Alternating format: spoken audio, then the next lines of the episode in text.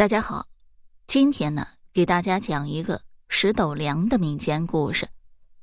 在古时候呢，在青城山下有一个桑农叫胡老汉别人种田，他种桑，家里还养了许多蚕。妻子金氏是个手巧之人，采蚕丝自己纺织。这胡老汉和金氏有个孩子叫胡善，一家三口日子倒也过得无忧。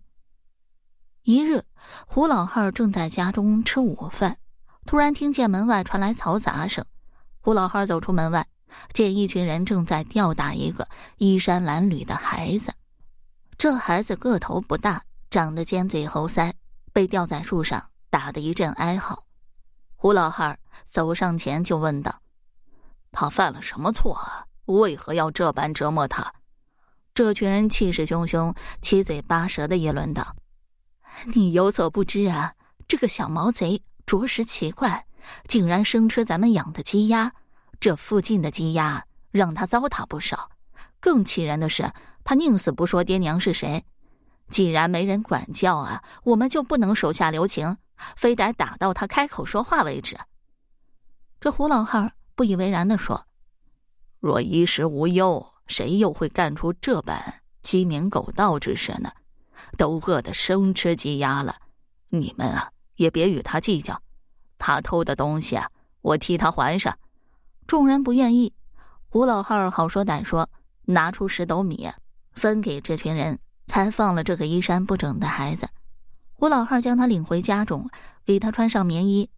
金氏气不打一处来，他对胡老汉说道：“家里的粮食啊，本来就不多。”你又为这个贼眉鼠眼的小偷送出去十斗粮，咱们还怎么生活？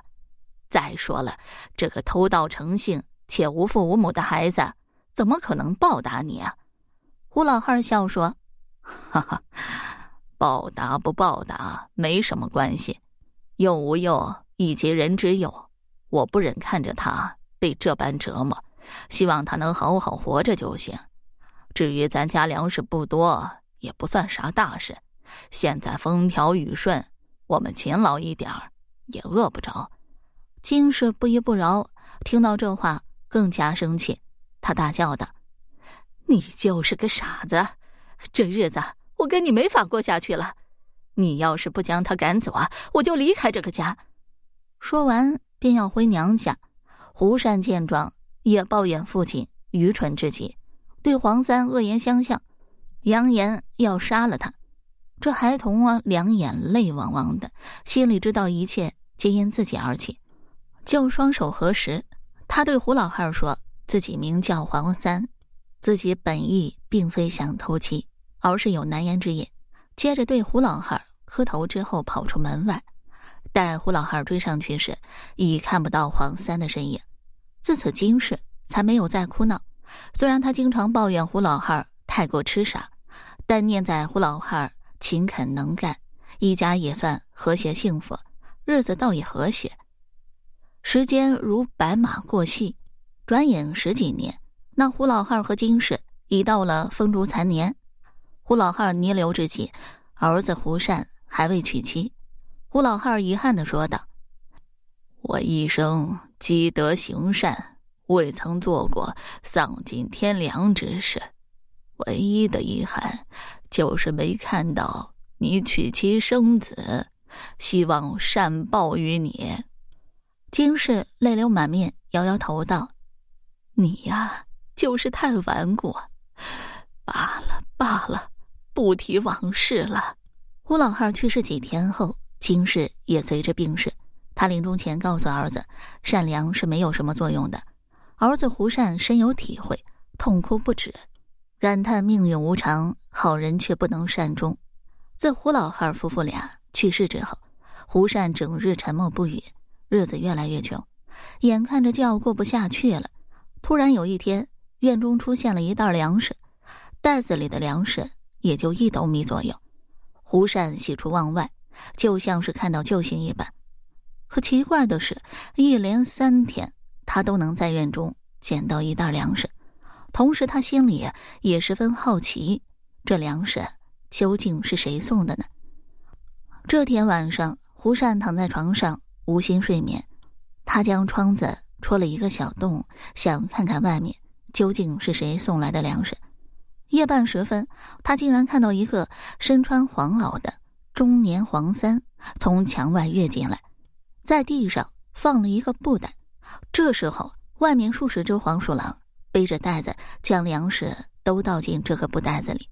粮食都倒出来以后，正好一斗米左右。那男子将口袋扎紧，在院中走了三圈之后，对着月亮拜了拜。这时，胡善忍不住冲出门外。吓得男子一个趔趄。你究竟是谁？为何要送我粮食？胡善忍不住问道。黄三看了看他，很快镇定下来，说道：“我认得你，你也认得我。我就是那日令尊救下的孩童。如今时光如梭，我也年近中年。俗话说，点滴之恩，当涌泉相报。我会给你百斗粮食，助你度过眼前的难关的。”胡善不解的问道：“呃，可你究竟是谁？为何能让那些黄鼠狼听你的话？你究竟是人还是妖？”黄三一怔，犹豫了许久，说道：“是人是妖有什么要紧？万物有情。实话跟你说吧，我的确是修行多年的黄大仙，修炼成人要度过三劫，初劫成为孩童，被令尊所救，我不得不报。”胡善顿时明白了什么。接着说道：“当日我母亲责备你，我也对父亲恶语相向，就是逼着你离开我家中。难道你不曾有过怨恨？这粮食莫不是有毒？”黄三见胡善不相信自己，无奈说道：“心中有善，好运自来。令尊当初解救了我，这是我的幸运，我哪敢奢求更多？你们做的只是正常反应，这没啥好苛求和抱怨的。”我做的只是了却心中的一个心愿而已。如果你介意，我希望能祭拜令尊的灵位。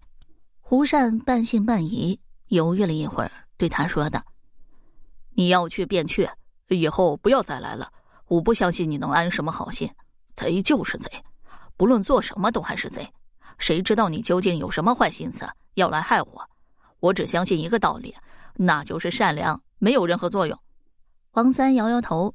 他走到胡老汉灵位前，恭敬的拜了拜，接着垂头丧气的离开了。黄三走后，胡善的心里又有点后悔，这下吃饭都成了问题，日子如何过得下去？第二天，胡善家中来了许多百姓，他们热情的拉住胡善的手啊，感激胡善送的粮食。胡善一头雾水，这群人中有说的，啊。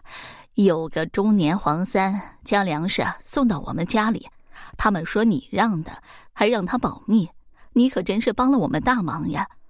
胡三这才明白事情缘由，想解释又解释不清，只得硬着头皮承认。接下来一段时间，乡亲们庄稼到了收割的时候，每个人都送给他几袋粮食，胡善家中像仓库一般，顿时成了方圆百里粮食最多的人家。